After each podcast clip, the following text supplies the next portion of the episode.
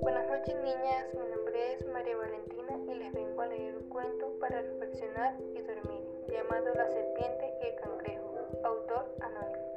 En las arenas de una hermosa playa, el cangrejo y la serpiente vivían en la mejor armonía y amistad.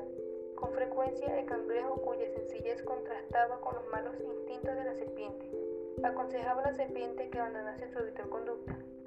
Sucedió que una mañana la serpiente se enroscó cautelosamente bajo un joven veraneante que descansaba tumbado en la arena.